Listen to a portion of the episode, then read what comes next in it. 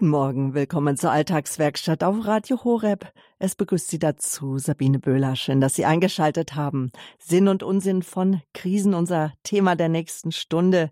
Krisen, ja, sie gehören zum menschlichen Dasein dazu. Sie fordern uns auf, Entscheidungen zu treffen und in Bewegung zu kommen. Das war bereits in der Heiligen Schrift auch nachzulesen. In der Bibel finden wir darüber unzählige Beispiele. Mose mit dem auserwählten Volk und auch Jesus mit seinen Jüngern. Wir halten es daher gerade in unserer heutigen Zeit für ein wichtiges Thema, darüber zu sprechen, über Krisen. Die Aktualität dessen war uns bei der Planung natürlich überhaupt nicht bewusst und zeigt umso mehr, wie unerwartet eine Krise uns alle treffen kann. Im Schwerpunkt der heutigen Alltagswerkstatt möchten wir den Spagat wagen, inwieweit Krisen einen Sinn haben, welchen Nutzen wir daraus ziehen können und warum sie so oft als, ja, sagen wir, unsinnig, als unbequem und gar bedrohlich erlebt werden. Mein heutiger Gast, das ist Dr. Dagmar Amling. Sie ist Ärztin für Allgemein- und für Flugmedizin mit Praxis in Eichach und auch in Augsburg. Zusätzlich ist sie ausgebildet in Psychopädie nach Dr. Udo Derbolowski. Und äh, ausgebildet wurden sie von dessen Sohn, das ist der Dr. Jakob Derbolowski, der jahrelang, ich könnte fast sagen jahrzehntelang bei uns auf Sendung war und so auch der Gründer der Alltagswerkstatt ist. 2004 war das damals. Jetzt fragen viele immer, aber ja, was ist Psychopädie? Ja, das stimmt, das ist ein Eigenname. Er kommt aus dem Griechischen, meint so viel, wer des Griechischen mächtig ist, ähm, Betreuung, Führung, Bildung, Beratung. Und die Psychopädie, sie ist eine Lehre, die sich mit dem Verhältnis von uns Menschen beschäftigt, also unsere Verhältnisse zu uns selber, ja, zum Nächsten und zu Gott. Und da sollen wir in eine bejahende Art und Weise ja in ein fröhliches Leben finden. Die Psychopädie möchte uns in einer bejahenden Art und Weise in ein fröhliches Leben führen. Und ja, fröhlich, weil die Sonne scheint in vielen Orten Deutschlands. Das stimmt uns heiter, hält die Seele und in diesem Sinne einen schönen guten Morgen nach Augsburg an Frau Dr. Amling. Hallo. Guten Morgen, Frau Bühler, nach München. Schönen guten Morgen.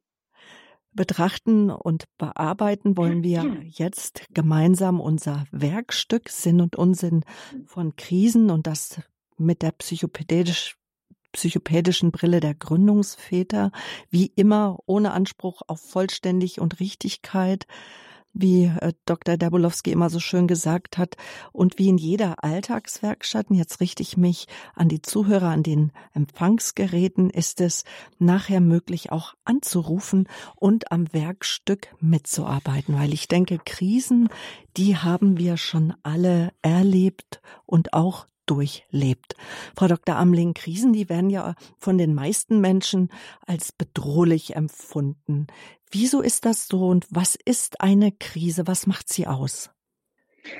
Ja, Frau Böhner, erstmal herzlichen Dank für diese wunderbare Einführung, die uns wirklich gut in dieses Thema und auch mich in dieses Thema heute Morgen eingeladen hat.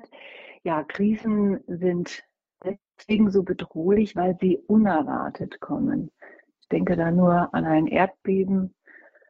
Wir sind nachts im Bett und unerwartet kommt diese Erschütterung. Und so ist es mit jeder Krise, die auf uns zurollt. Und ich möchte mich jetzt natürlich damit befassen, was ist eine Krise, welche Krisen gibt es eigentlich. Ja, das wäre jetzt mein nächster Punkt liebe Zuhörer, starte ich gerne mit dem, was, was ich mir jetzt über, diese, über diesen ja, Teil der Sendung Gedanken gemacht habe. Ich finde, wir leben in einer Zeit des maximalen Komforts.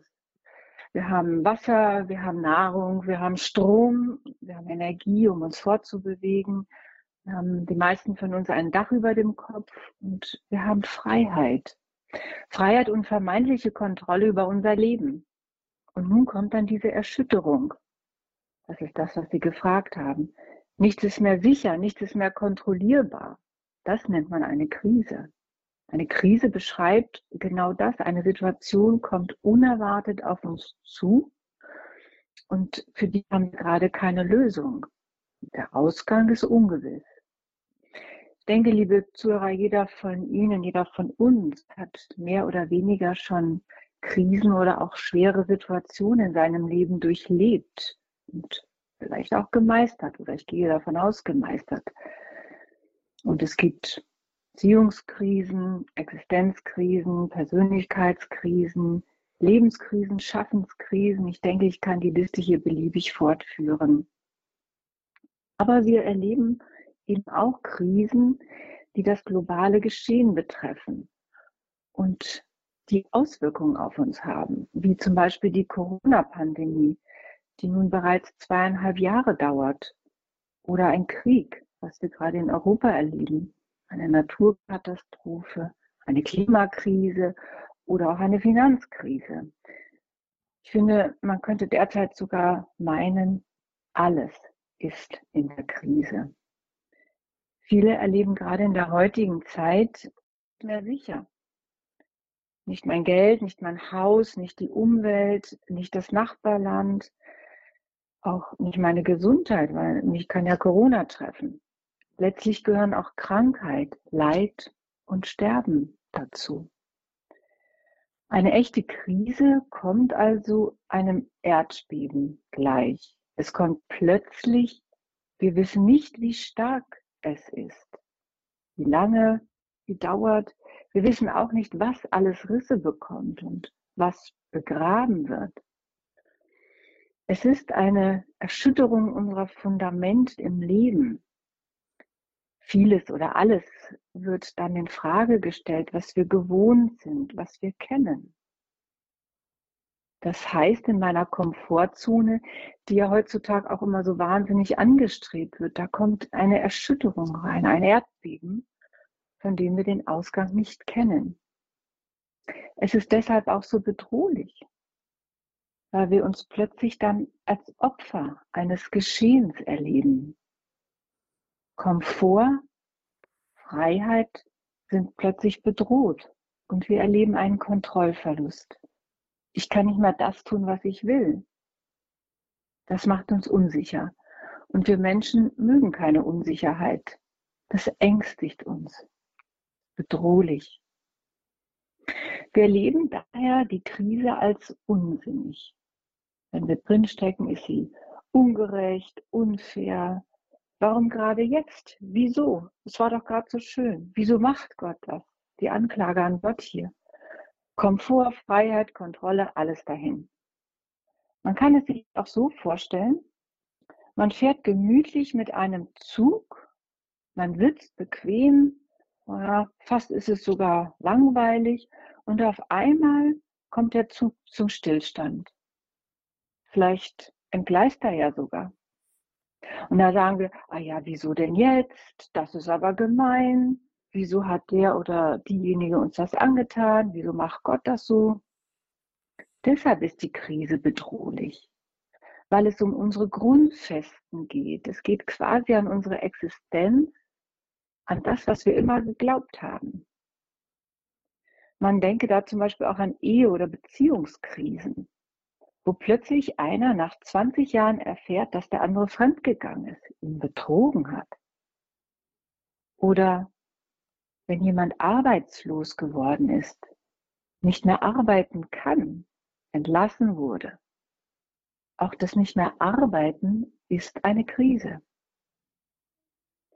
Der Philosoph und Theologe Dr. Johannes Hartl hat mal gesagt, wir haben es uns ganz schön fett eingerichtet in Sicherheit, Konsum und Kontrolle. Aber das alles ist eine Illusion. Denn in der nächsten Sekunde kann ja schon alles anders sein.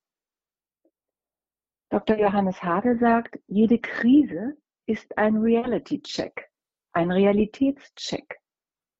Die Krise zeigt, was da ist und was nicht da ist. Sie zeigt, dass meine Grundannahmen im Leben der Realität standhalten.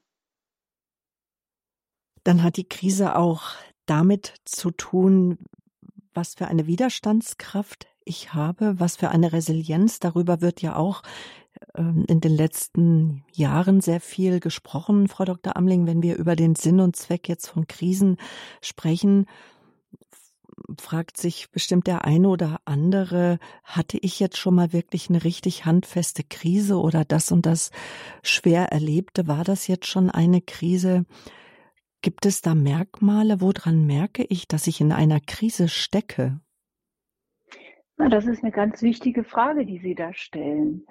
Ähm, ich merke, einer, ich merke, dass ich in einer Krise stecke, wenn ich mich handlungsunfähig fühle wenn ich wie geschockt bin, wenn ich mich als Opfer fühle, wenn ich nicht mehr weiß, was ich tun soll. Vielleicht auch, wenn ich an mir psychosomatische Beschwerden erlebe, körperliche Symptome. Ja. Letztlich muss man jedoch sagen, dass jede Krise individuell ist und jede Krise wird natürlich auch individuell erlebt. Was der eine als Krise erlebt, erlebt der andere gar nicht als Krise. Und ich denke, wir dürfen hier auch nicht ähm, Ärger und Krise verwechseln. Manchmal ist es ja so, dass wir sagen, ich kriege die Krise, mhm. so beiläufig gesagt, was letztlich übrigens eine autodestruktive Botschaft an uns ist. Keine gesunde Botschaft, sondern hier kann es sein, dass uns einfach nur etwas ärgert. Und das bezeichnen wir dann gleich als Krise. Mhm. Sie haben auch als ersten Punkt genannt, ähm, woran merke ich, dass ich in der Krise stecke, dass Sie sagen, ich fühle mich handlungsunfähig. Aber manchmal, wenn uns etwas fehlt, wenn wir vielleicht auch auf ein Produkt gewartet haben oder auf den Zug gewartet haben, weil wir einen Termin haben und der kommt nicht, äh, dann sagen wir ja auch, oh, jetzt, oh, ich kriege jetzt echt eine Krise. Wie löse ich das denn jetzt? Aber Sie sagen, Ärger und Krisen dürfen nicht verwechselt werden. Das finde ich jetzt schon mal als tröstlich. ja, da kommt halt etwas auf mich unerwartet zu. Ähm, der Zug kommt nicht, das ist unerwartet für mich. Jetzt bin ich aufgefordert, etwas anderes zu tun, äh, sozusagen in Bewegung zu kommen, eine neue Entscheidung zu treffen. Das ist ja gerade das Kennzeichen, dass ich ähm, etwas nicht kontrollieren kann. Ich meine ja, oder wir Menschen meinen ja mal, wir können alles kontrollieren, wir können das Leben kontrollieren. Dem ist ja nicht so. Das ist eine Illusion.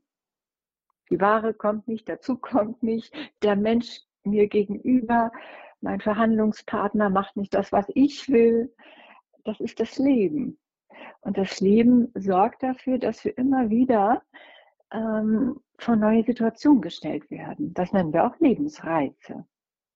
Und wenn wir dann mal kurz in uns gehen und überlegen, wie komme ich dann doch noch pünktlich zum Termin, um mal bei dem Beispiel zu bleiben, kommen uns auch dann immer wieder ganz schnell Ideen und das hat ja, nennt ja die äh, Psychopädie auch, wir arbeiten dann vielleicht mit der Ärgerenergie und sind auf einmal ganz kreativ und haben Ideen, wie wir rauskommen aus diesem Ärgernis, die vielleicht auch als erstmals Krise empfunden wird. Wie wir sagen ja oft, dass wir ähm, oder wir sagen ja, warum, warum sind Krisen oft so unsinnig, unbequem und warum werden sie so als bedrohlich erlebt? Vielleicht, dass wir das nochmal so rausarbeiten. Sie meinen jetzt, welchen Sinn haben denn eigentlich Krisen oder wo sind, wozu sind Krisen da? Habe ich Sie da richtig verstanden? Ja, oder so, ja. Mhm. Genau. Also ich finde es wichtig, dass wir einfach wissen, dass ja immer in der gesamten Menschheit Geschichte unzählige, es immer unzählige Krisen und Katastrophen, Kriege gab. Also es ist entsetzliches Leiden, äh, welches wir sowohl im Alten als auch im Neuen Testament ja finden, so dass man meines Erachtens tatsächlich annehmen kann, dass Krisen und auch Leiden zum Menschen dazugehören, äh, zur menschlichen Geschichte dazugehört. Ich erlebe das auch immer wieder in meiner Sprechstunde Leiden in der persönlichen Vita. Und wenn das so ist, dann ist sicherlich die Frage auch berechtigt, was hat das denn alles für einen Sinn? Denn es wäre ja so viel einfacher, ich bin in meinem Wellness-Tempel, in meiner Sicherheitszone, alles klappt so, wie ich will und das Krisen geht mich überhaupt nichts an. In der Lehre der Psychopädie ist einer der Grundannahmen, alles hat seinen Sinn auch wenn wir diesen Sinn nicht verstehen. Wir betrachten Krisen als Lebensreize. Wer nicht in Krisen kommt, der entwickelt sich nicht weiter. Krise heißt auch, wenn wir aus dem Lateinischen übersetzen, discrimen, unterscheide. Unterscheide in der Krise, was ist wichtig, was ist nicht wichtig. Die Süddeutsche Zeitung hat unlängst geschrieben, ich zitiere, in Krisen geht es um die Re Reduktion auf das Wesentliche. Pandemie und Krieg rütteln an den Grundfesten unserer Überflussgesellschaft, an unserem, an unserem Komfort. Zitat Ende. Jede Krise stellt an uns die Sinnfrage. Darin liegt die Chance einer Krise, sein Leben zu überprüfen, was ist denn eigentlich tragfähig. Es gibt aber auch Menschen, die sich zurücklehnen und sagen, oh, Krise kenne ich nicht. Ich habe für alles gesorgt. Keine Krise bewegt mich. Keine Finanzkrise. Mein Konto ist voll. Da stellt man aber plötzlich fest, dass das Leben auch ziemlich langweilig ist. Es bewegt sich nichts mehr, es ändert sich nichts. Man ist sozusagen aus dem Leben raus und guckt gelangweiligt und wartet, bis irgendwann doch etwas passiert. Und versucht über diese Langeweile, die ja interessanterweise auch schon wieder eine Krise ist, hinwegzukommen. Also wenn alles an der Oberfläche läuft, lernen wir auch wenig passiert wenig, das Leben läuft so dahin. Es gibt auch Studien darüber, dass die Menschen, und das finde ich sehr wichtig an dieser Stelle, dass Menschen, die durch viele oder einige Krisen in ihrem Leben gegangen sind, auch ein größeres Zufriedenheitsgefühl haben mhm. und im Alltag leistungsfähiger sind. Es ist bekannt, dass diese Menschen glücklicher und dankbarer sind in ihrem Leben. Ja. Vielleicht ein, ein ganz banales Beispiel auch nochmal dazu. Wenn Sie ein Kind haben, von dem Sie möchten, dass es Mathematik lernt, geben Sie diesem Kind nur Rechenaufgaben, die es locker mit links löst, oder geben Sie dem Kind Aufgaben, an denen es ächzt und stöhnt, aber an denen es wachsen kann. Welche werden Sie nehmen? Ich denke, Sie werden die schwierigere nehmen. Das Kind wird sehr wohl jammern und stöhnen unter der Last der Aufgabe. Aber wenn es diese geschafft hat, erlebt es ein großes Erfolgserlebnis, ja vielleicht sogar Glücksgefühl. Und es entsteht an dieser Stelle ein neues Selbstwertgefühl. Kinder können das so schön ganz stolz sagen. Schau mal, ich habe es geschafft, ich habe es hingekriegt. Und so stelle ich mir auch Gott vor. Als liebenden Gott, der weit über das hinaussieht, was ich selbst in meiner Begrenztheit überhaupt erkennen kann. Wir können ja noch nicht mal unsere leiblichen Eltern verstehen. Ja, wie wollen wir den Gott verstehen? Wenn unsere leiblichen Eltern gut gemeint äh, uns als Vierjährigen ähm, nicht gestatten, dass wir unbegrenzt Schokolade essen können, ja, weil es Karies macht oder die Zähne dann ausfallen, wenn wir zehn sind. Wie wollen wir dann Gott verstehen als großen Vater? So sind Krisen eben Lernaufgaben, die uns helfen, unsere Grenzen zu erweitern, uns flexibler zu machen, mehr Lebensraum zu bekommen, mehr Lebenswelt, dass sich diese für uns erschließt. Denn wir haben ja nur diese eine Welt. Die schönste aller Welten, sagt Dr. Derbolowski. Meine andere haben wir schließlich nicht. Um dann ein fröhliches und zuversichtliches Leben zu führen. Ja, in der Betrachtung kann ich vielleicht schon sagen, das sind Idealvorstellungen. Ich kann gut verstehen, wenn man sagt, ach ja, muss das denn jetzt sein oder äh, ich habe dazu keine Lust. Aber bedenken Sie, wenn, wenn wir nicht in eine Krise kommen, dann bewegt uns auch nichts mehr. Dann verharren wir, dann haben wir keine Lebensreize. Und es gibt unterschiedliche Krisen, individuelle Krisen, große und kleine. Wir kennen unzählige Menschen, die gestärkt aus Krisen herausgehen. Es gibt aber auch Menschen, die stecken bleiben in Krisen, die krank werden in Krisen. Wir sprechen über den Sinn und Unsinn von Krisen, Krisen als Lernaufgabe, Krisen, die unsere Lebenswelt und unser Spektrum erweitern und woran wir dann merken, dann doch immer wieder, ja, wir haben's, wir haben es geschafft. Und gerade auch Menschen, die in Krisen stecken, sie teilen sich mit. Und ich frage mich da manchmal, welche Antworten gibt es auf eine Krise und, und wie beantworte ich für mich Krisen, Frau Dr. Amling? Ja, das ist eine wichtige Frage, denn Menschen halten ja unheimlich viel aus. Der eine zerbricht an einer Krise und der andere wächst daran. Darum geht es. Man denke da an die Erfahrung der Häftlinge, hm. die im KZ gelitten haben. Und hier stelle ich immer die Frage, mache ich mich in einer Krise kaputt oder helfe ich mir? Die Antwort auf eine Krise ähnelt den Reaktionen, welche Frau Dr. Kübler-Ross ähm, im Umgang mit Sterbenden vor langer Zeit schon beschrieben hat. Die erste Reaktion auf eine schwere Krise die uns erreicht, ereilt wie ein Erdbeben, ist der Schock. Ich, ich, ich verharre in einem Schockzustand. Und die zweite Phase ist dann die Verleugnung. Das kann auch überhaupt nicht sein, dass, dass mir das passiert. Das, das geht jetzt doch gar nicht. Und mit der Verleugnung kommt auch Wut und Aggression. Ich will das nicht. In der dritten Phase kommt dann die Trauer darüber, es kann doch nicht sein, dass ich jetzt den Freund verloren habe, die Ehe zerbrochen ist, die Arbeit verloren habe. Es kommt Trauer, Depression, auch Anklage. Und die vierte, der, der, der vierte Schritt ist dann erst die Reaktion und die Übernahme von Verantwortung für diese Situation, die entstanden ist. Diese vier oder auch fünf Phasen oder Reaktionen können unterschiedlich schnell selbstverständlich ablaufen und sind auch immer individuell.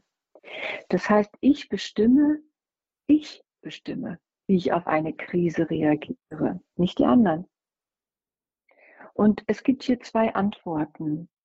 Das ist das, was Sie gefragt haben. Welche zwei Antworten gibt es denn eigentlich generell? Das ist einmal die Antwort im Außen, ich versuche, die Welt zu ändern. Ich versuche, die anderen Menschen zu verändern. Also du musst dich ändern, damit die Krise bei mir nicht mehr ausbricht oder nicht mehr da ist. Dabei muss ich aber erkennen, das gelingt mir überhaupt nicht. Oder ich erkenne sogar, das ist unmöglich. Ich kann die anderen nicht verändern. Das heißt, es bleibt nur noch die zweite Antwort, dass ich bei mir etwas ändere, dass ich meine Haltung ändere, nach unserer psychopädischen Auffassung ist dies die wichtigste und die entscheidende Antwort. Wenn wir also davon ausgehen, dass wir den anderen Menschen nicht ändern können, dass wir die Welt nicht ändern können, bleibt nur die Möglichkeit, uns selbst zu ändern. Und damit kommen wir auch von der Opferrolle, also etwas geschieht mit uns, das ist ja das, was uns ja, Unwohlsein macht, das, weswegen wir es auch als unsinnig erleben. Etwas geschieht mit uns und damit, wenn wir uns selbst anfangen zu ändern, kommen wir von der Opferrolle in eine handelnde Rolle, in eine aktive Rolle. Wir werden sozusagen zum Täter unserer eigenen Reaktion. Und das ist unbequem. Es ist natürlich viel einfacher, die Umstände und andere Menschen für Krisen verantwortlich zu machen.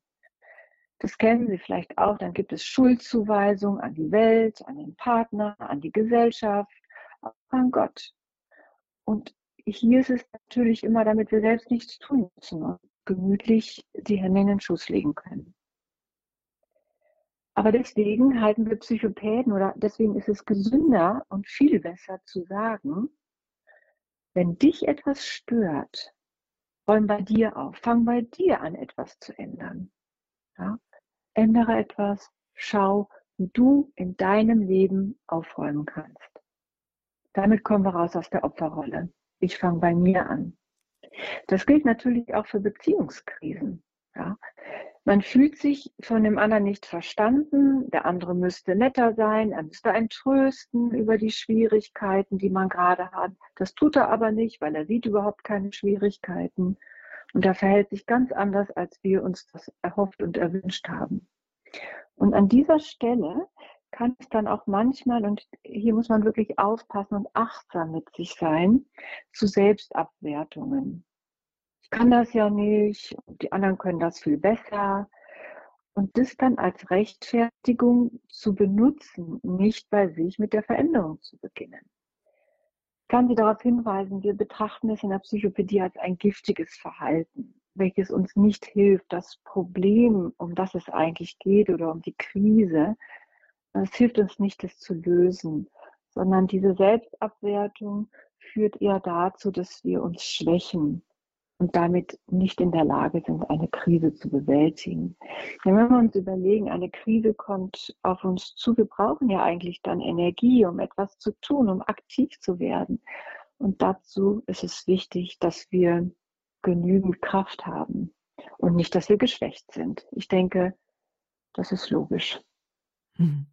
Also fehlen also dem Menschen in einer belastenden äh, Situation zur Be Bewältigung, also die passenden Strategien, dann schlittern wir in Krisen. Ähm, manche, manche Menschen haben dann Ohnmachtsgedanken, Unruhe, vielleicht Angstgefühle, psychosomatische Gefühle, haben wir schon gehört, eine Ausweglosigkeit und dann vielleicht dieses Ich schaff das nicht, die Selbstabwertung, das Gefühl, ich kann ja gar nichts ändern. Was äh, ist denn so, was können denn erste Hilfen sein oder was ist so eine erste wichtige Hilfe bei Krisen, Frau Dr. Amling, auch rauszukommen aus der Opferrolle, aus der Schockstarre? Das Wort Erste Hilfe finde ich wunderbar, wie Sie das benutzen. Genauso ist es. Ja, was kann ich denn tun als Erste Hilfe? Ich denke, der Hauptpunkt ist, äh, die Krise nicht gegen sich zu verwenden, sich nicht zum Opfer machen, sondern diese Energie, die da entsteht, im Idealfall für sich zu nutzen und nach Lösungen zu suchen. Es ist oft überraschend, welche Tatkraft plötzlich in uns freigesetzt wird und welche Talente zum Vorschein kommen, die vorher gar nicht für uns erkennbar waren. Das ist Punkt eins. Punkt zwei ist in jedem Fall sich trösten, sich beistehen, freundschaftlich mit sich umgehen. Möglicherweise auch, da es manchmal nicht sofort erkennbar ist, sich Zeit nehmen, Gang rausnehmen, Abstand finden. Zeit. Zweitens oder drittens, sich zu fragen, was will Gott mir damit sagen? Also ganz konkret sich fragen, was will Gott mir jetzt damit sagen? Welchen Sinn kann ich für mich da jetzt finden? Wir sagen ja auch, Not lehrt beten. Beten hilft immer. Aber nicht, Gott hilf mir jetzt bitte, bitte, sondern was kann ich, welchen Beitrag kann ich selber leisten? Zeig mir, wie ich selber in Reaktion, Reaktionen leisten kann, Handlung leisten kann. Und viertens, Entscheidungen treffen. Was ist jetzt wichtig? Und Verantwortung für meine Reaktion übernehmen, weil ähm, ich treffe ja die Reaktion. Also ich habe ja die Reaktion in mir. Ein chinesisches Sprichwort besagt da auch, das sehr hilfreich, in der Dunkelheit höre auf, dich über die Dunkelheit zu beklagen, sondern zünde eine Kerze an. Werde aktiv, tue etwas, der Mensch neigt dazu, er plant, er macht, er tut. Hier ist die Alltagswerkstatt, liebe Zuhörer. Sinn und Unsinn von Krisen unser Thema heute. Mein Gast ist Dr. Dagmar Amling. Sie ist Fachärztin für Allgemeinmedizin und ausgebildet in Psychopädie nach Dr. Udo Derbolowski. Ja, wir sind im März 2022. Man könnte sagen, die gesamte Welt steckt gerade in einer Krise, ausgelöst durch den Krieg zwischen Russland und der Ukraine. Wir kennen Wirtschaftskrisen, die Corona-Krise scheint am Abebben, doch Gerade die aktuellen Zahlen sind wieder sehr, sehr hoch. Es gibt Ehekrisen und jeder fragt sich, wie kann nun Krisen effektiv vorgebeugt werden? Aber ich möchte die Frage runterbrechen, Frau Dr. Amling. Was kann ich tun, um zum Beispiel ja nicht in eine Lebenskrise zu kommen? Naja, hier muss man erstmal sagen, Krisen sind wichtig. Und ähm, ich sollte auch Krisen insofern dann begrüßen. Und vorbeugen, naja, es kommt in jeder Krise auf die eigene Haltung an. Ich kann zum Beispiel sagen, alles, was auf mich zukommt, dient mir. Fragen nach dem Warum sind nicht zielführend und können führen noch nicht zu Antworten, weil wir den größeren Zusammenhang ja gar nicht erkennen. Also alles hat seinen Sinn, auch wenn ich diesen nicht immer verstehe. Am Ende kommen wir aus jeder Krise gestärkt heraus. Und im Nachhinein erleben wir, das ist wichtig, erst im Nachhinein erleben wir ja erst, dass die Krise einen Sinn hatte. Und letztlich das Dritte ist, alles aus Gottes Hand nehmen. Alles ist eine Botschaft der Liebe. Und erst wenn ich diese Botschaft der Liebe als solches annehmen kann, kann ich oder habe ich auch die Möglichkeit, dass ich das überhaupt überwinde. Und Sie haben mich ja jetzt gerade sehr konkret nochmal gefragt, wie kann ich dem denn vorbeugen? Naja, vorbeugen kann man es ja gar nicht, denn eine Krise kommt ja unerwartet. Also ich kann mich im Grunde genommen nicht auf ein Erd, oder ich kann mich nur insofern zum Beispiel auf ein Erdbeben vorbereiten, wenn schon mal eins da gewesen ist. Das heißt, ich habe gelernt, bei einem Erdbeben muss man die Häuser anders bauen. Und dann habe ich hier eine Vorbereitung. Also die Reaktion auf, oder sagen wir mal, das die Entwicklung aus einer Krise heraus ist ja immer angepasst an die Situation. Und es gibt große und kleine Krisen. Das muss man natürlich differenziert betrachten. Und ich denke, das Wichtigste, und das ist wahrscheinlich auch die Frage, die Sie gemeint haben, wie kann ich vorbeugen, indem ich einfach bei mir bleibe, indem ich mich stärke, indem ich ähm, freundschaftlich mit mir umgehe, indem ich mein Selbstwertgefühl stärke, ich bin etwas wert, ich bin ein geliebtes, ein, Gott, ein von Gott geliebtes Kind. Ich darf auch auf mich vertrauen, dass ich die Dinge schaffen kann, obwohl ich nichts in der Kontrolle habe. Ist das eine Antwort auf Ihre Frage, Frau Böhler? Das kommt einer Antwort nahe, weil ich möchte die Frage vielleicht auch an die Hörer weitergeben. Wie halten Sie es mit Krisen? Wie haben Sie Krisen erlebt? Wie sind Sie durch gegangen? Ähm, war die Krise Chance oder unsinnig? Sie können uns anrufen unter der 089 517 008 008. Vielleicht haben Sie noch nie bei uns angerufen. Unser Werkstück hier in der Alltagswerkstatt, das ist Sinn und Unsinn von Krisen. Ich möchte Sie ermutigen, nehmen Sie teil an der Sendung, bringen Sie sich ein. Ähm, die Nummer nochmal 089 517 008 008. Und wenn Sie noch nie angerufen haben, dann hören Sie erstmal eine Bandeansage. Diese weist Sie dann auf die Datenschutzbestimmungen von Radio Horeb hin. Nicht beunruhigen lassen, nicht in eine Krise kommen. Es entstehen keine Zusatzkosten. Und ähm, in der Regie haben wir unsere äh, ehrenamtliche Mitarbeiterin Josefa Stauffenberg. Sie nimmt ihre Anrufe entgegen. Die Nummer 089 517 008 008. Es geht um Krisen, wie Sie es damit halten, wie Sie Krisen durchlebt haben, wie Sie durchgekommen sind und ob Sie sagen, ja, ich bin heute ein anderer Mensch und was für ein anderer Mensch sind Sie geworden? Wie haben Sie sich da wandeln lassen? Gleich geht's weiter nach einer Musik.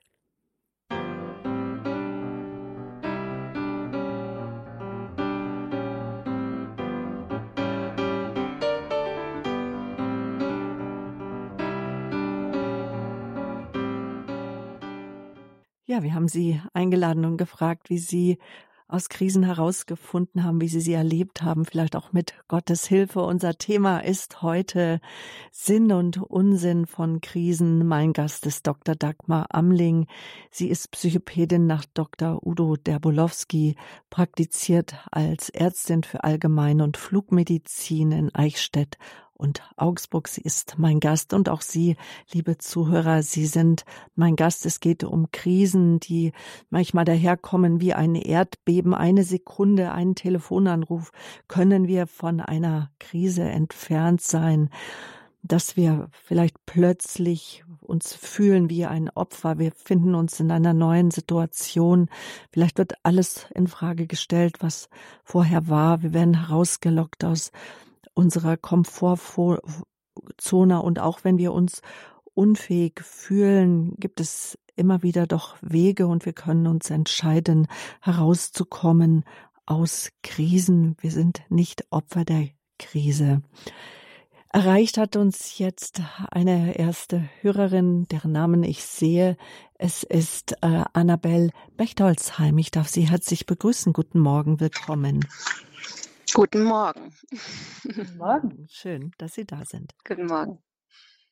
Ähm, ja, also ich habe mir diese Frage immer gestellt, weil ich ein Mensch bin, der sehr beschieden ist vom Glück und wenig Krisen in meinem Leben, also die ich so empfunden habe, muss ich auch sagen, erfahren musste. Und ich habe jetzt gerade eine mittlere Krise, würde ich sagen, ähm, im beruflichen Bereich. Also wir haben einen Pferdehof und wir hatten einen sehr schweren Virus auf unserem Hof und haben auch drei Pferde tatsächlich verloren.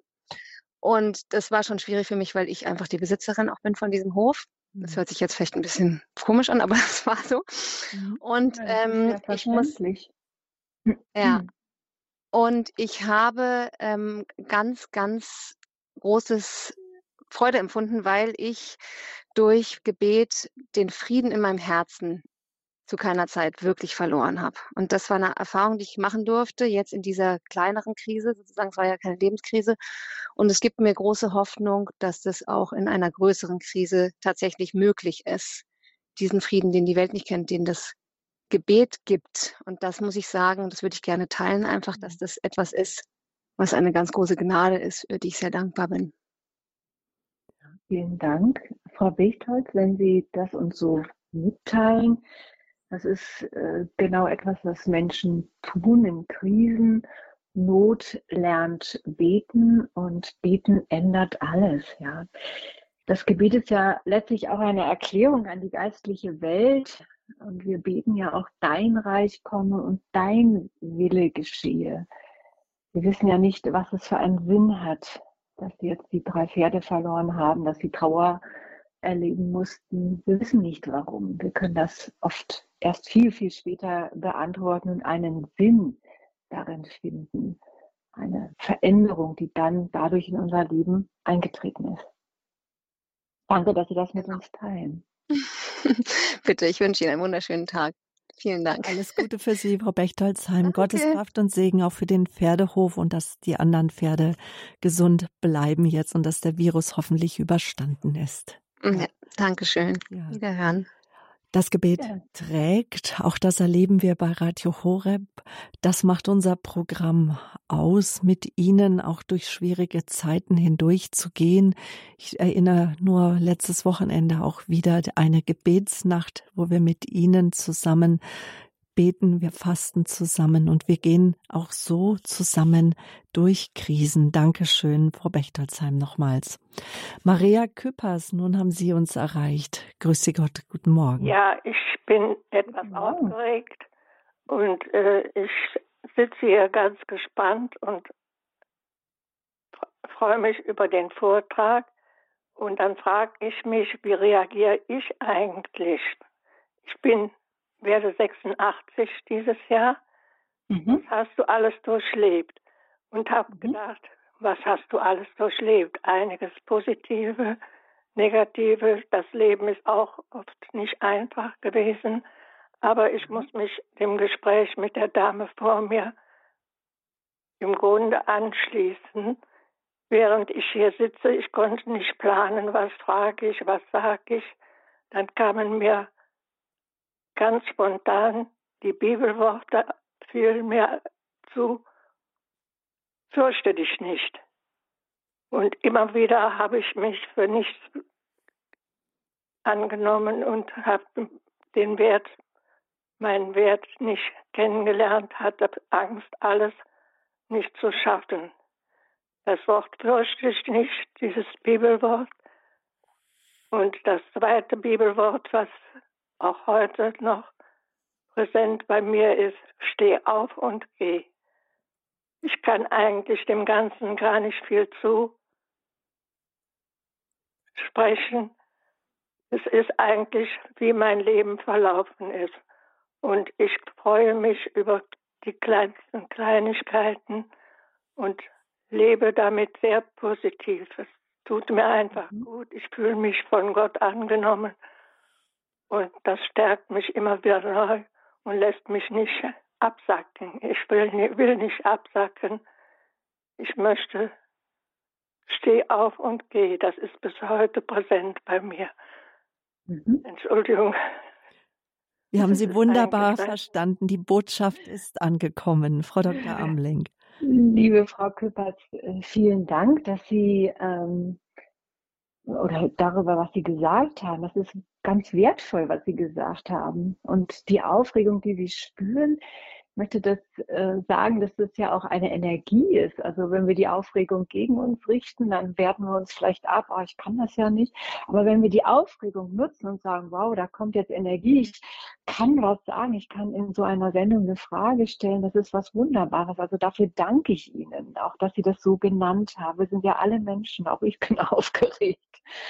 Ähm, äh, vielen Dank, dass Sie erstes und zweites Bibelwort uns genannt haben. Ja, fürchte dich nicht. In dieser Welt äh, haben wir Angst. Wir haben schon mal über das Thema Angst auch in dieser Sendung gesprochen.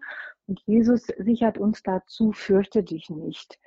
Äh, fürchte dich nicht heißt auch äh, vertraue. Und das haben sie ja auch beschrieben, dass sie in Gott vertrauen und dass sie ins Leben vertrauen, obwohl das Leben auf dieser Welt unsicher ist. Und äh, deswegen haben wir auch immer wieder Angst. Und das Zweite, was Sie gesagt haben, steh auf und geh, das finde ich sehr wichtig, denn steh auf und geh bedeutet ja, komm ins Handeln, verharre nicht, verharre nicht in dieser vielleicht schrecklichen Situation oder in dieser Krise, sondern steh auf und geh. Das ist sehr wichtig. Also damit kommen Sie ins Handeln und damit, wenn wir aufstehen und gehen, übernehmen wir die Verantwortung für unser Leben und für unser Handeln. Und es passt Dankeschön. hervorragend auch in das psychopädische Gedankengut und das, was auch Dr. Jakob und Dr. Ja. Udo Delbolowski uns allen immer wieder mitgeben möchte. Frau Küpers, danke jetzt auch für Ihren Mut.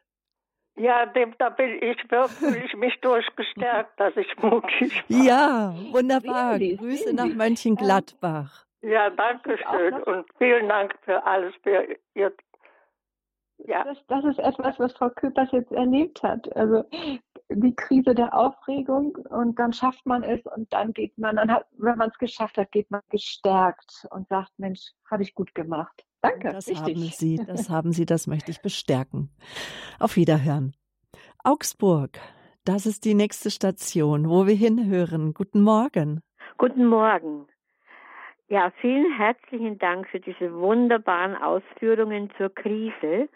Vor allem äh, ist es, glaube ich, äh, sehr wichtig, dass Sie betont haben, Frau Dr. Ameling, dass man Krisen eigentlich nicht vorbeugen kann, sondern sie erleben muss und durchstehen und dann man gestärkt daraus hervorgehen wird, kann. Und äh, mir, äh, ich finde es auch ganz wichtig, den religiösen Aspekt, biblischen, der hier in der Sendung betont wird, weil ich denke mir, dass es äh, nicht die Lösungen gibt in der x Impfung und, und, und, was uns staatliche Stellen vorgeben, sondern was die Bibel beziehungsweise unsere, unser Glaube uns vorgibt. Und da ist tatsächlich das, was sie, meine Vorrednerin gesagt hat, fürchte dich nicht, hab keine Angst. Und ich erlebe, ich habe etliches durchmachen müssen und war da auch allein auf weiter Flur und habe erlebt, dass es immer, dass ich die Angst immer mehr verloren habe.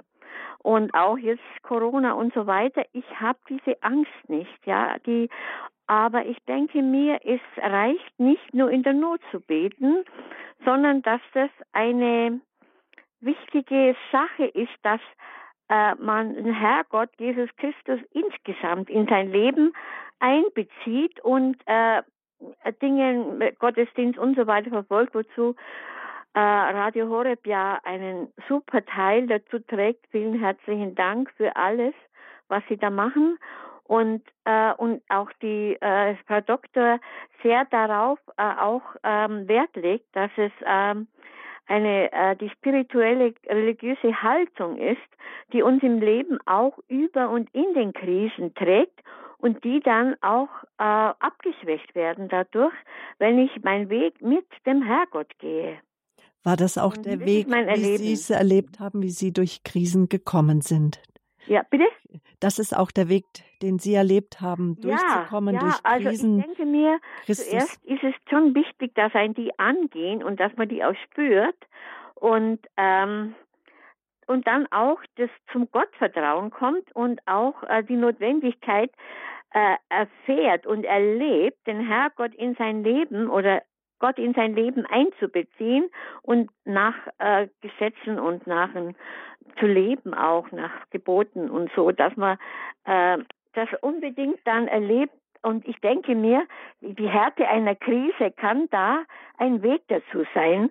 Und da, also es wird leider in den, in den Medien anders transportiert mit Kirche und so weiter. Leider, leider in unserem Land. Aber äh, das ist äh, schade, und deswegen dass man äh, das nicht mhm. betont, dass der religiöse, geistliche Weg äh, der der Lebensweg eigentlich ist, ähm, ein, ein, ein guter Weg, auch durch ähm, Krisen zu kommen und, na, und Krisen zu bewältigen. Sagen wir Danke erstmal. Ja, vielen herzlichen Dank, das wär's. ja, wichtiger Beitrag. Ähm, ich möchte an der Stelle noch einmal einhaken was die Vorbeugung anbetrifft. Dieses äh, ist auch nicht zu verwechseln mit Vorsorge. Natürlich habe ich Verantwortung für mein Menschsein auf dieser Erde. Ja, ich habe dafür Verantwortung, dass ich meinen Körper ernähre, dass ich ihn pflege. Ich habe aber auch Verantwortung dafür, dass ich meine Seele nähere und pflege und dass ich meinen Geist nähere und pflege. Ja, jetzt müsste man nochmal diskutieren, was ist denn eigentlich Seele und was ist Geist? Was ist der Unterschied, Frau Büller? Da können wir auch nochmal eine Sendung vielleicht dazu machen.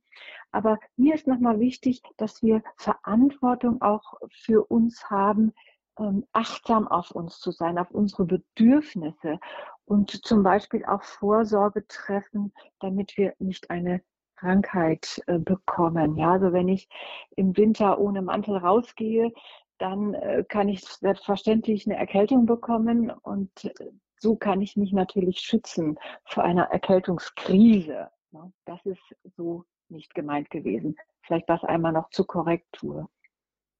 Dankeschön. Grüße nach Augsburg an unsere Anruferin. Auf Wiederhören. Aus dem Raum Frankfurt hat uns nun die nächste Anruferin erreicht. Es ist Marina Lehmann. Grüße Gott. Ja, grüß Gott. Also ähm, es gibt natürlich gehäufte Schocksituationen. Ähm, und dann erst einmal in die Ruhe zu gehen, wahrscheinlich so wie es die Voranruferinnen auch beschrieben haben, ist mhm. natürlich wahrscheinlich das Wichtigste, um wieder aufzustehen und sich mhm. aufzurichten. Es gibt ja viele, viele Bücher über Lebenskrisen, die man dann auch ja für die Vorsorge ähm, der eigenen Seele möglicherweise weglegen kann, wenn man also ja, also wenn es zu sehr in die Einzelheiten geht. Ich erinnere mich, dass Jakob der Baulowski einmal gesagt hat, um es auf den Punkt zu bringen, hat er einfach gesagt, jawohl, das ist was Ernstes, um überhaupt erst einmal wieder in die Ruhe zu kommen. Und ich kann gern noch erwähnen, dass es ja von Erika Schuchert so eine uralte Untersuchung gibt, dieser Bücher über Lebenskrisen, warum gerade ich? Also ähm, ja, also das eigentlich nur so als Hintergrund, weil es ja wirklich viel wichtiger ist, einen Satz zu finden, ein, ein Wort, das uns wieder aufrede, richtet anstelle der vielen wissenschaftlichen Spitzfindigkeiten und Zusammenfassungen. Ja, vielen Dank. Alles Gute. Hallo? Ja, Frau, Frau Lehmann. Ja. Frau Lehmann, ich habe mich gerade gefragt, ob ich Sie frage. Ich frage Sie, haben Sie für sich einen Satz gefunden, der Sie aus der Krise bringt? Um, ähm, das, das ist eine sehr gute Frage. Vielen, vielen Dank. Also wahrscheinlich, ja, also ähm, da bin ich jetzt ein wenig am Überlegen. Ähm, also äh, ja, also. Äh, ich kann ihn Ihnen aber auch und allen anderen. Die Ruhe, die Ruhe erst einmal ähm, dass man erst einmal versucht, vielleicht in die Natur zu kommen oder so. Mhm. Und ja, und immer wieder auch sich fragt, kann ich das jetzt schaffen? Also wenn mein Gewissen eigentlich sagt, das und das würde anstehen oder so, ja. Also wie bei den Büchern über Lebenskrisen, dass man dann sagt, das lege ich jetzt weg, obwohl ich es ja eigentlich wissen müsste, so, mhm. ja. Mhm. Also man ist ja, ähm, hallo? Ja, Frau Lehmann, ich, äh, darf ich Sie kurz unterbrechen, denn Sie haben was unheimlich Wichtiges gesagt, damit es nicht verloren geht. Ich habe Sie akustisch jetzt schlecht verstanden. Hallo? Ja, ich kann Sie gut hören. Frau Lehmann, Sie haben etwas sehr, sehr Wichtiges gesagt, damit das nicht verloren geht. Sie können mich hören? Ja, gerne. Hm? Ja, ja. Sie haben gesagt, äh, Dr. Derbolowski hat äh, Ihnen das mitgegeben. Hat gesagt, wichtig ist als erstes die Situation benennen. Ja. Sagen, was ist es denn eigentlich, was mich in die Krise gebracht hat? Es ist etwas Ernstes. Genau. Also wenn ich weiß, was ist es denn eigentlich? Das Thema hatten wir nämlich in dieser Form noch nicht, deswegen möchte ich das aufgreifen. Dann kann ich ja reagieren auf das, was ernst ist. Und ähm, damit ja auch kein Missverständnis entsteht, man muss Krisen nicht alleine bewältigen. Wir können uns Menschen suchen, wir können um Hilfe bitten, wir können uns in fachliche Hilfe bringen. Also wenn ich äh, eine Lungenentzündung habe und eine Atemkrise habe, dann gehe ich selbstverständlich zum Arzt oder bin im Krankenhaus. Also wir können uns Menschen suchen, die uns da helfen können, wenn wir wissen, um was für eine Situation es sich handelt. Und Krise ist etwas Ernstes. Und Sie haben gesagt, manchmal kann man es nicht erkennen sofort. Das ist, sehe ich genauso. Und hier hilft es, Abstand zu haben, Abstand zu nehmen oder auch Zeit sich zu nehmen. Krise ist etwas Endliches. Krise ist nicht unendlich. Krise ist eine bestimmte Zeit und ähm, durch diese Zeit müssen wir alle. Und wir können aber, indem wir Gang rausnehmen, Abstand halten, äh, können wir uns, äh, können wir uns das besser anschauen, können wir es besser fassen. Dankeschön, ja. Und danke, Frau Lehmann, auch für Ihren Mut am Werkstück Sinn und Unsinn von Krisen hier in der Alltagswerkstatt mit Dr. Dagmar Amling mitzuarbeiten. Grüße in den Raum Frankfurt. Nun möchte ich zum Abschluss des Gesprächs mit den Zuhörern, mit Ihnen, liebe Zuhörern, äh, Georg Wittmann begrüßen aus Weiden in der Oberpfalz. Haben Sie uns erreicht und hören uns zu? Wunderbar. Grüße Gott. Ja, hallo, grüß Gott. Grüß Gott, Herr Wittmann. Sie sind ja. auf Sendung. Wir hören Sie. Also, mich begeistert die Lebenshilfe immer wieder. Und wenn halt das Thema Krise ist, dann ist das auch immer unheimliche Hilfe, dass man solche Möglichkeiten hat. Und, und der Austausch, wo da stattfinden, da beziehungsweise dann, äh, wie soll ich sagen, ich sage mal, Experten Freiheit und, und, und sonst immer. Das ist, mhm. äh, ja, das ist für mich ein Riesengeschenk, ja. Und ja, wenn man dann quasi äh, jemand findet oder auch in der Richtung dann jemand hat, wenn man sich irgendwo verstanden fühlt, beziehungsweise dann Krise gemeinsam und dann ist das einfach schon eine Wohltat, weil ich meine, jetzt in unserer Zeit, jetzt mit Corona, das ist schon eine traurige Geschichte, weil da quasi gelogen wird und, und Schwurbler und ganz bewusst Angst machen und mhm. also das ist eigentlich mhm. dann schon. Genau. Ja. Mhm, Frau, Frau Dr. Amling. Das kann ich gut verstehen, Herr Wittmann. Erstmal mein Mitgefühl auch dafür, dass Sie auch Krisen durchmachen oder auch davon berichten. Und hier stellt sich immer wieder die Frage, was kann ich tun? Ne? Sie haben schon angesprochen, sich austauschen, Expertenrat holen. Das ist etwas, was ich tun kann. Ne? Ich komme ins Handeln. Ich lasse mich nicht überwältigen, sondern ich frage mich immer, was kann ich tun in diesem Moment?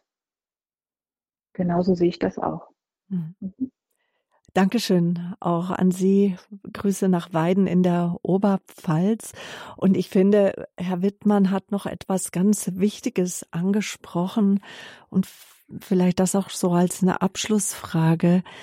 Wir beten ja auch ganz oft um die Unterscheidung der Geister und dazu gehört ja auch, auf welche Stimmen höre ich.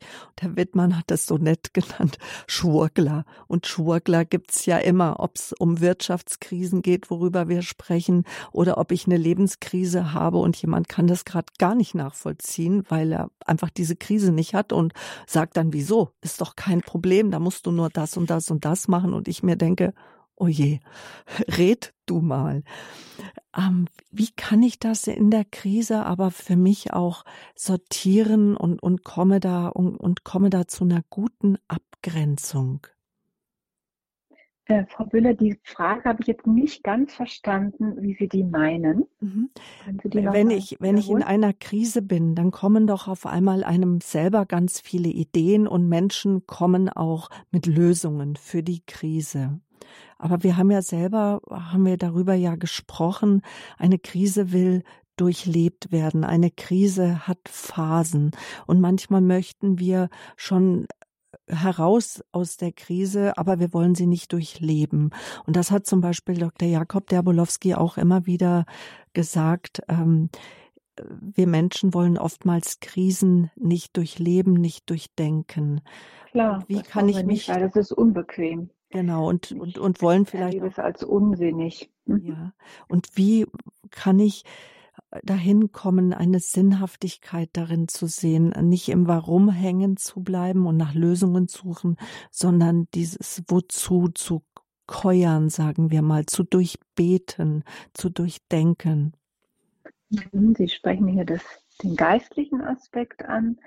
Das ist ja, Herr, dein Wille geschehe, nicht meiner ja, dein Wille geschehe. Was, was möchtest du mir sagen? Was ist, was ist das, was, was du jetzt für eine Aufgabe für mich bereit hältst? Ja. Und kann man dann Meine auch Antwort darauf. Hm, kann man dann auch sagen, dass jede Krise dann auch so ein Realitätscheck ist? Was ist da jetzt Natürlich. eigentlich wirklich? Mhm. Natürlich. Jede Krise zeigt, was da ist.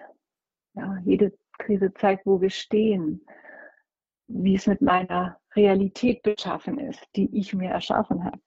Und natürlich, jede Krise kommt unkontrolliert, unerwartet.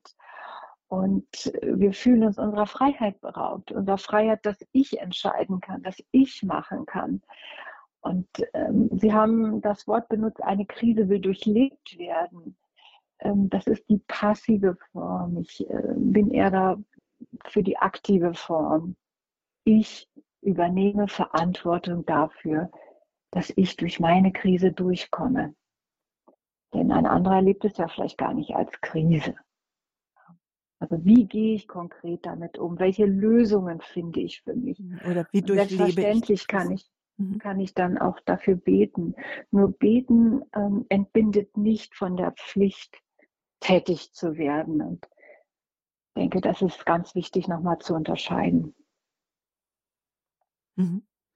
Also fassen wir einfach nochmal zusammen fassen Sinn und zusammen. Unsinn von Krisen hier, die in der Alltagswerkstatt auf Radio Horeb ihrer christlichen Stimme, Frau Dr. Amling, unser Gast heute. Also Sinn und Unsinn von Krisen. Ja, liebe Zuhörer, ich möchte all das Gesagte nochmal zusammenfassen. Also inmitten der Krise fühlt es sich ungut, unsinnig an. Aber wenn wir die Krise über und durchgestanden haben, dann gehen wir gestärkt daraus hervor und haben mehr Lebensreichtum erworben, neue Möglichkeiten in unserem Leben erkannt. Und wichtig und hilfreich, das sind die Fakten, ist zu wissen, dass jede Krise endlich ist. Jede Krise ist endlich und hat irgendwann ein Ende. Also auch Corona. Ja. Jede Krise äh, ist ein Lebensreiz und eine Entwicklungsmöglichkeit, seine Talente zu entfalten. Wir sagen ja oft, ich bin stolz darauf, ich habe es geschafft, auch wie eine Hörerin das vorhin so wichtig gesagt hat. Jede Krise bewegt etwas in uns, verändert und ordnet etwas, ja, ordnet etwas in unserem Leben. Jede Krise fokussiert uns auf das, was in unserem Leben wesentlich ist. Und jede Krise ist auch eine Analyse der Situation, also die, der Reality Check. Und er beinhaltet eine Entscheidung. Ich, es ist wichtig, dass ich eine Entscheidung treffe. Krisen werden individuell erlebt und fordern individuelle Lösungen. Und folgende Fragen kann ich mir in jeder Krise stellen, auch das als erste Hilfe-Gedanke an Sie. Mit welcher inneren Haltung beantworte ich eine Krise? Übernehme ich Verantwortung für mich? Komme ich ins Handeln? Und wie nutze ich die Energie, die in einer Krise steckt? Nutze ich die Energie für mich oder gegen mich? Und wie gehe ich mit mir um? Als drittes, bin ich barmherzig und liebevoll mit mir selbst?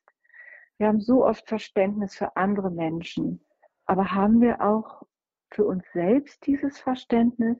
Ich stehe mir selbst zur Seite. Das wünsche ich Ihnen von Herzen, liebe Zuhörer, dass Sie sich selbst freundschaftlich und barmherzig in jeder Krise zur Seite stehen und dass alles, alles, was geschieht aus Gottes Hand, zu nehmen ist und uns zum Guten gereicht wird, dass jede Krise etwas ins Gute verwandelt. Ich danke Ihnen, Ihre Dagmar Amling. Wir danken Ihnen, Frau Dr. Amling. Das war die Alltagswerkstatt. Sie kann wie immer nachgehört werden auf horeb.org. Nehmen Sie gerne unsere Mediathek in Anspruch. Sie ist gut sortiert. Es gibt unzählige Unterrubriken. Leben in Beziehung. Dort finden Sie die Alltagswerkstatt. Haben Sie Fragen dazu? Sie können auch eine CD bestellen, wenden Sie sich gerne an den Radio Horeb Hörerservice, auch wenn Sie gerne Kontakt mit Dr. Amling, die auch psychopädisch arbeitet, aufnehmen möchten, wenn Sie in einer Krise sind, Fragen haben oder auch Unterstützung brauchen. Sie finden auf www.horeb.org Informationen zur Psychopädie oder rufen Sie den Hörerservice an die Nummer 08328 921 110. Und wir haben seit der Beginn der Corona-Pandemie jetzt schon seit, das war der Auslöser dazu, aber es bleibt dabei, weil es ist einfach eine gute Einrichtung. Wir haben das Seelsorgetelefon für Sie eingerichtet, die Hotline täglich 16 bis 17 Uhr, erfahrene Seelsorger, Seel und auch Ordensfrauen, Priester und Ordensfrauen haben, äh, Ordensleute haben ein offenes Ohr für ihre Anliegen, für ihre Fragen, sprechen mit ihnen, was sie bewegt.